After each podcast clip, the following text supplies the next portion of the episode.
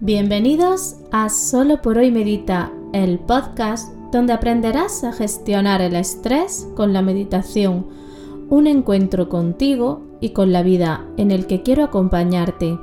Soy Mariluz Panadero, mamá, emprendedora y terapeuta ocupacional, y hoy, aquí y ahora, tu guía de meditación.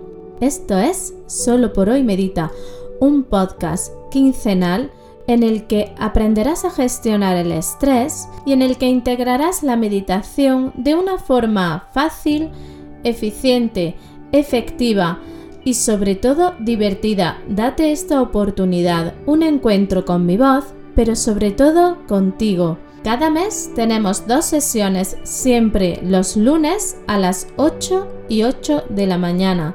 Me encontrarás en mariluzpanadero.com en iTunes, en iBox, en Spotify y por supuesto aquí en Solo por hoy Medita. Inhala y exhala que comenzamos. Muy buenos días, bienvenidos, bienvenidas a Solo por hoy Medita, un lunes más. Hoy, 17 de febrero, quiero dedicar este podcast a todas las madres y padres que han experimentado el silencio de una casa, el vacío que queda en una casa cuando los hijos crecen y se marchan, ya sea porque se van a trabajar fuera, a estudiar, a vivir, cuando se emancipan, cuando esta etapa de la crianza llega a su fin. Justo de esto va el programa de hoy, Hoy dedicamos el programa, dedicamos este podcast al síndrome del nido vacío. Pero antes de comenzar de lleno en el programa, quiero recordarte que en la Escuela de Luz, durante el mes de enero, nos hemos centrado en entrenar la mente para conseguir nuestros objetivos, mejorando así la atención, la concentración, la memoria y que el mes de febrero vamos a profundizar en emociones y en sentimientos como la soledad, la tristeza, y vamos a ver también esta nueva oportunidad que nos da la vida cuando comenzamos a ocuparnos de nosotros, cuando volvemos a tener tiempo para mirarnos, atendernos y cuidarnos. Y todo esto de una forma, y todo esto con frases diarias con meditaciones semanales, con ejercicios quincenales y con una videoquedada al mes donde repasamos todo lo trabajado a lo largo del mes. Todo esto por 19 euros al mes, sin permanencia, sin matrícula, con la oportunidad de suscribirte en el momento que quieras y darte de baja igualmente en el momento que quieras. Y ahora sí, inhala y exhala que comenzamos. Vamos a descubrir en el programa de hoy qué es esto del síndrome del nido vacío, qué nos ocurre, qué ocurre en las emociones de una persona para que sintamos que nuestro nido se ha quedado vacío y conectemos con una profunda tristeza. El síndrome del nido vacío es la sensación de soledad de madres, padres y tutores que pueden sentir, y digo pueden porque necesariamente o siempre no ocurre, pero sí puede pasar cuando los hijos abandonan el hogar. Esta sensación de tristeza y de pérdida es frecuente que ocurra y es incluso más común que ocurra en mujeres que en hombres. Tradicionalmente porque la mujer ha dedicado más tiempo a la crianza, aunque este modelo está cambiando desde que hay una mayor implicación por parte de los padres en la crianza de los hijos, se está viendo que hay un aumento de padres que manifiestan esta tristeza y, esta sensación de soledad y de abandono cuando los hijos abandonan el hogar. Quiero puntualizar varias cosas que son importantes. La primera es que el síndrome del nido vacío no es un diagnóstico clínico. Es más, un sentimiento de tristeza y de pérdida. Es verdad que los estudios hablaban de que el síndrome del nido vacío era uno de los mayores indicadores o etapas de la vida de una mujer principalmente que podían llevar a una depresión. Esto lo iremos viendo más adelante, a lo largo del programa, pero los últimos estudios también hablan de que el síndrome del nido vacío abre la puerta al reencuentro con la pareja y que es una buena oportunidad para mejorar la calidad del matrimonio, para bucear en los intereses de ocio, de cuidado, que antes, por la dedicación que hemos tenido a la crianza, horarios, rutinas, actividades extraescolares, tareas, exámenes, han ocupado tanto tiempo que tanto las madres como los padres, en su compromiso con la educación y la crianza, han ido realizando renuncias de actividades, de intereses y se han centrado en la educación. Pues justo esta nueva etapa que se inicia cuando los hijos se marchan de casa es una buena oportunidad de reencuentro, de cultivar y de regar la pareja. Una de las cosas a tener en cuenta es que a veces el síndrome del nido vacío genera o deja una mayor huella en la persona porque va asociada a otros cambios. El hecho de que la maternidad o la edad de la maternidad se, se retrase hace que se solape el síndrome del nido vacío con la menopausia en el caso de la mujer e incluso con las jubilaciones y con muertes o con la enfermedad de mayores, generalmente de los abuelos.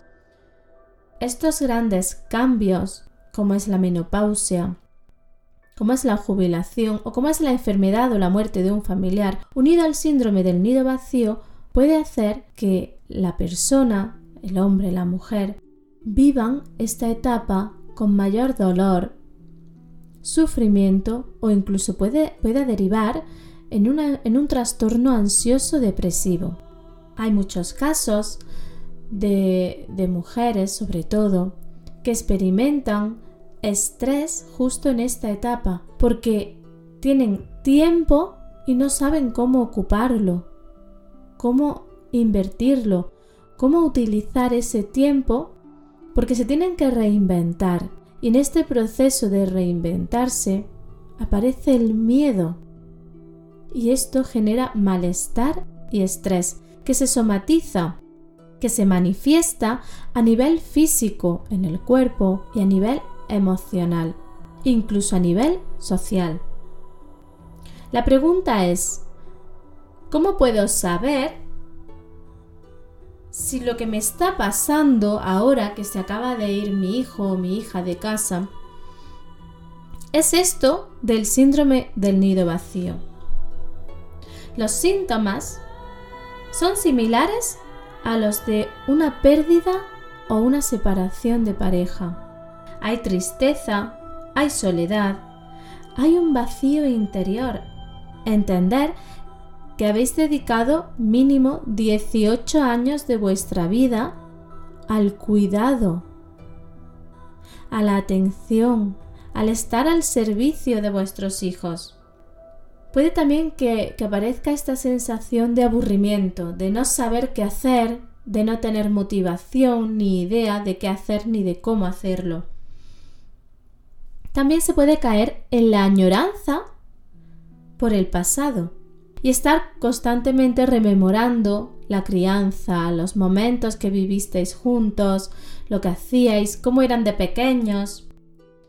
Este bucle de pensamiento que me desconecta de mi presente, que me lleva al pasado, que me conecta con emociones como la tristeza, la soledad, este vacío, pueden llevarme a tener insomnio, incluso a tener dificultad para concentrarme.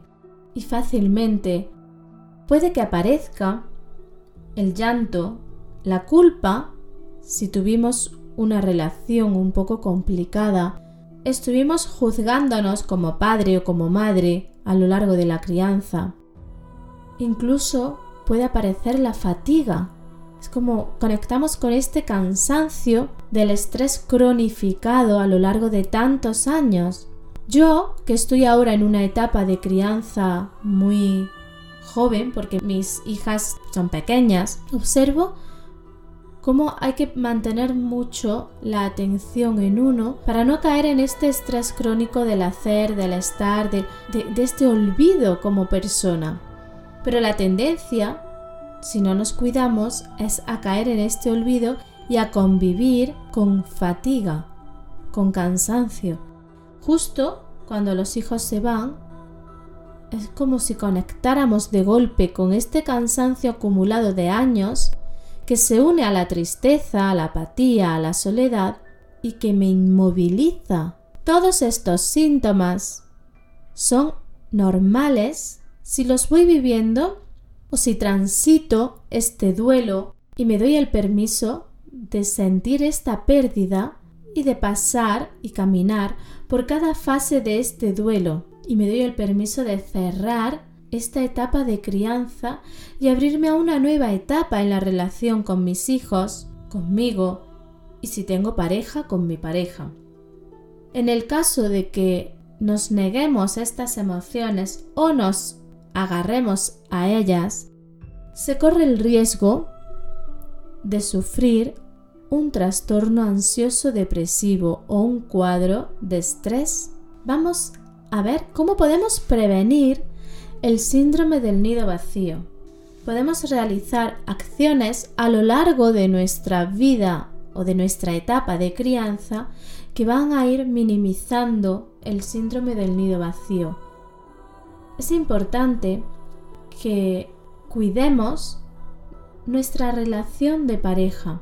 A veces cuando estamos criando, centramos toda nuestra vida en torno a nuestros hijos nuestra atención y nos olvidamos de la pareja o de nuestro rol de pareja. Así que cuidarlo y mantenerlo vivo y activo. Acepta e integra que la vida son etapas que vamos quemando, que vamos consumiendo, que vamos cerrando unas etapas y abriendo otras nuevas.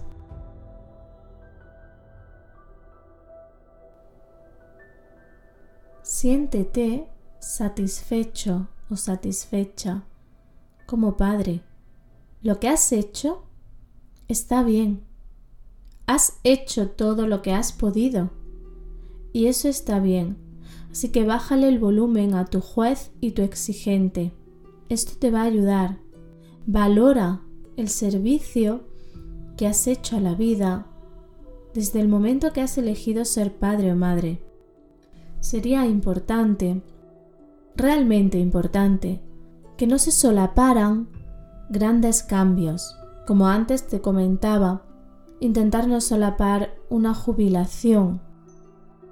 Hay veces que vamos a poder medirlo esto y hay veces que, que no vamos a poder evitarlo. Pero sí teniendo esta información previa vas a saber que estas emociones que tienes corresponden a varios aspectos que están confluyendo en tu vida. Otro aspecto importante es el respeto. Respeta a tus hijos, respeta su forma de ser. No todos los hijos son iguales ni tienen las mismas necesidades. Y ya sabéis que siempre os digo que bloqueéis tiempo para vosotras y para vosotros. Es importante que tengamos tiempo para nosotros. Imaginar 18 o 20 años sin una actividad de ocio, sin espacio para uno mismo, para su cuidado, para su atención. Y de pronto te encuentras con 24 horas para ti. Cuida tus amistades, ten vida social. Es verdad que según la etapa de crianza vas a disponer de más tiempo, de ganas y de energía. Pero conforme vayas pasando por los primeros años de crianza, que son los más intensos en cuanto a dedicación y a tiempo, ve incluyendo, ve recuperando tu vida social, tu vida en pareja y ve fomentando la autonomía de tus hijos en cada edad, en cada etapa de la vida de tus hijos, ve incluyendo actividades que fomenten su autonomía. A veces hemos llegado tarde, no lo sabíamos, no, no teníamos la información o incluso teniendo la información no hemos sabido gestionar de otra manera la crianza y nos vemos abocados a sentir el síndrome del nido vacío. Esto va a tener también explicaciones en nuestra vida, en cómo vivimos nosotros nuestra infancia, en la cantidad de miedo al abandono que cargamos en nuestra mochila, incluso a cómo fue nuestra salida de nuestra casa, cuando nosotros fuimos los que nos fuimos de casa, cómo lo vivimos, cómo lo vivieron nuestros padres, cómo nos sentimos, cómo sabemos que se sintieron ellos. Hoy vamos a ver la clave para hacerle frente a este síndrome. La clave está en soltar y dejar ir. Suena fácil, es una frase que se escucha mucho, pero integrarla, aceptar esta parte de la vida, soltar a un hijo que has llevado en tu vientre, que has amamantado, que le has enseñado a caminar, a leer, a multiplicar, con quien has vivido su primer desengaño amoroso, o su pelea con sus amigas o sus amigos, genera miedo, porque ahora ya no vas a estar tú de esa forma tan presente, cuidando y protegiendo. Para poder soltar, debemos asentir a la vida, aceptar que esto es la vida, que hemos estado al servicio de la vida, cuidando, criando, educando a personitas que ahora son adultos y adultas que salen al mundo y debemos confiar, asentir, aceptar y confiar. Estaría bien también incluir el agradecimiento, agradecer todo lo vivido, todo lo compartido, todo lo experimentado y mirar hacia adelante, porque acabamos de cerrar o estamos cerrando una gran etapa y cuando se cierra una etapa, se abre otra hacer este cierre y darnos el permiso de transitar este duelo va a permitir abrir la nueva etapa sin sufrimiento, sin cargar con pesos innecesarios.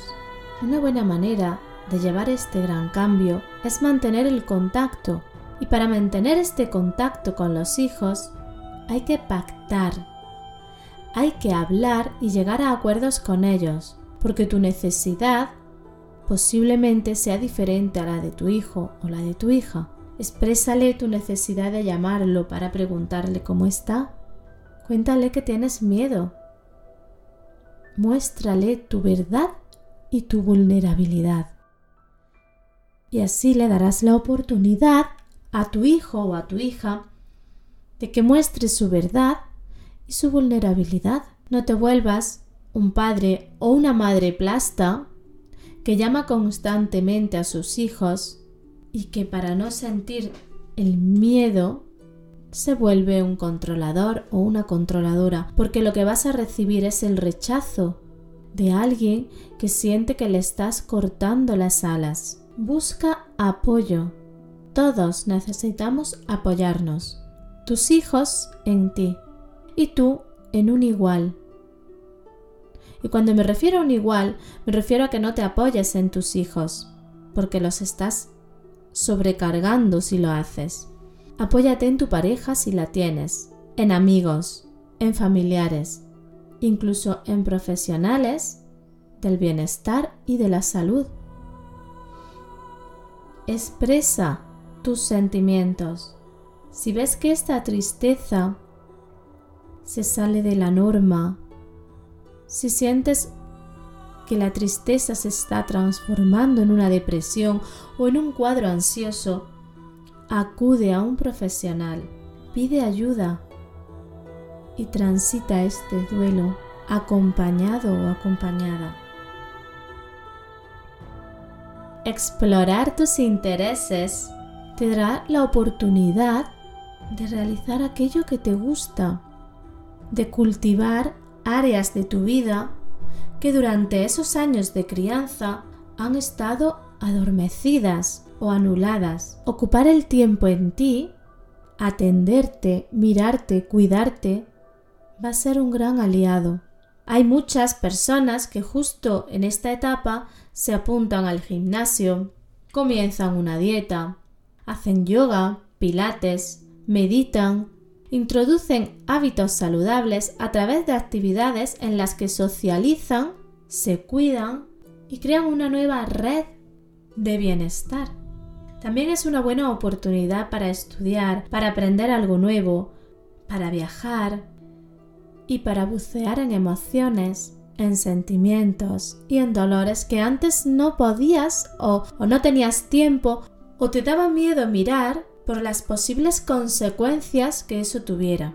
Así que ahora puedes mirar tu pena, puedes mirar tu tristeza, puedes mirar tu miedo al abandono y a la soledad, y a la par, puedes alegrarte por tus hijos. Esta etapa que se cierra, esta etapa que se inicia es una oportunidad de reencuentro, de reencuentro contigo y con tu pareja, en el que podéis escucharos, dedicaros tiempo, recuperar la intimidad, en el que podéis sentiros. Pero ¿qué ocurre cuando no convivimos en pareja, sea por el motivo que sea, o somos una familia monoparental?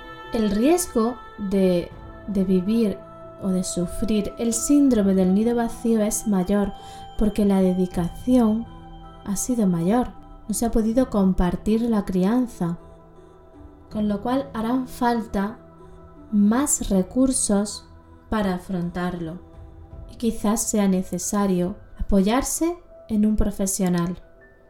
Una idea que hoy os traigo es la rutina. Somos seres rutinarios lo primero que se hace cuando nace un bebé es establecer una rutina. Duerme, come, cambia pañal, duerme, come, cambia pañal. Vamos experimentando fases en la crianza y vamos integrando nuevas rutinas. Mis hijas tienen una rutina del sueño muy muy establecida. Tienen una rutina por las tardes de actividad más intensa a más suave. Tienen una rutina dentro del colegio en el que hay una, un orden en las actividades. Cuando los hijos se van, nuestra rutina cambia y generar una nueva requiere de tiempo, porque ahora ya no tengo que estar al servicio de otro y crear una rutina para otro, tengo que crear la mía. Y esto es lo que verdaderamente nos cuesta yo os invito a que en esta nueva etapa creéis rutinas saludables. Ahora que podéis cuidaros, es una buena oportunidad poneros en primer lugar. Es una buena oportunidad mirar y observar qué es lo que realmente es importante para mí y ordenarlo. Así que os invito a analizar en qué etapa de la crianza estáis. Si estáis como yo, que veis el síndrome del nido vacío lejano, cogeros un folio, haceros un horario y en ese horario incluir tiempo para vosotras o vosotros, tiempo para la pareja, tiempo para la familia y el cuidado de los hijos. Empezar desde ya a dedicar tiempo de cuidado para vosotras, para la pareja, para la familia, y la de la crianza y los hijos, esa nunca se olvida, esa es la que más tiempo nos ocupa. Iréis viendo cómo progresivamente ese horario, ese calendario mensual, semanal y diario va cambiando. Y así llegará el día de, de la salida de los hijos de casa y progresivamente iré incluyendo nuevos cambios. Si le estáis viendo ya las orejas al lobo y vuestros hijos en un año, en un par de años, se van de casa, es un buen momento para integrar desde ya los cambios. Empieza a ocuparte de ti ya, ve soltando poco a poco a tus hijos y ve cogiéndote poco a poco a ti. Y si ya estás inmerso o inmersa en este abandono del hogar de los hijos y en el síndrome del nido vacío, coge el folio y primero haz una lluvia de ideas. ¿En qué quiero ocupar mi vida a partir de ahora? Y empieza a escribir todo lo que se te ocurra, todo lo que se te pase por la cabeza. Después ordénalo por lo más importante para ti, por lo más rápido para integrar. Y en base a toda esa información, comienza a elaborar tu nuevo horario y calendario donde vas a establecer tus nuevas actividades significativas, tus nuevas rutinas. Es una oportunidad de encontrar el equilibrio en mis tres áreas de la vida. En el área de las actividades de autocuidado, en las productivas y en las de ocio. Yo te invito a este cuidado, a este mirar hacia adentro para ordenarme, para priorizarme y para dejar soltar y dejar ir a los hijos. La crianza es una etapa maravillosa en la que entregamos nuestro amor, nuestra dedicación, nuestro tiempo. Es una etapa que cansa, que frustra, que a ratos duele, que a ratos nos hace o nos hacemos sufrir con ella, nos aporta tanto y nos ocupa tanto que hace que nos olvidemos de que el orden o de que en el orden primero voy yo. Este reencuentro con uno mismo nos pone en contacto con nuestros miedos y con todas esas emociones y dolores que a lo largo de la crianza hemos dejado en un segundo o tercer plano. Ahora es tiempo de mirar, de cuidarse, de aprender a vivir de una nueva forma. Una nueva etapa se escribe desde el momento en el que los hijos se marchan de casa. Y poco más tengo que contaros hoy sobre el síndrome del nido vacío. Espero que lo hayáis recibido con cuidado, con amor y contacto. Espero que haya resonado en vuestro corazón, que os haga caminar y transitar este cierre de esta etapa. Me tenéis a vuestra disposición en mariluzpanadero.com. Y ahora sí, me despido de todos vosotros, dándos las gracias por vuestras valoraciones y comentarios en iTunes, en iBox, en Spotify por todos los mensajes que me mandáis, por compartir este contenido. Muchas gracias de corazón porque sin vosotros esto no sería posible. Nos vemos y nos escuchamos el próximo podcast, que será el lunes 2 de marzo, aquí en Solo por hoy Medita a las 8 y 8. Que tengáis un buen día y una mejor noche y recordar Solo por hoy, medita.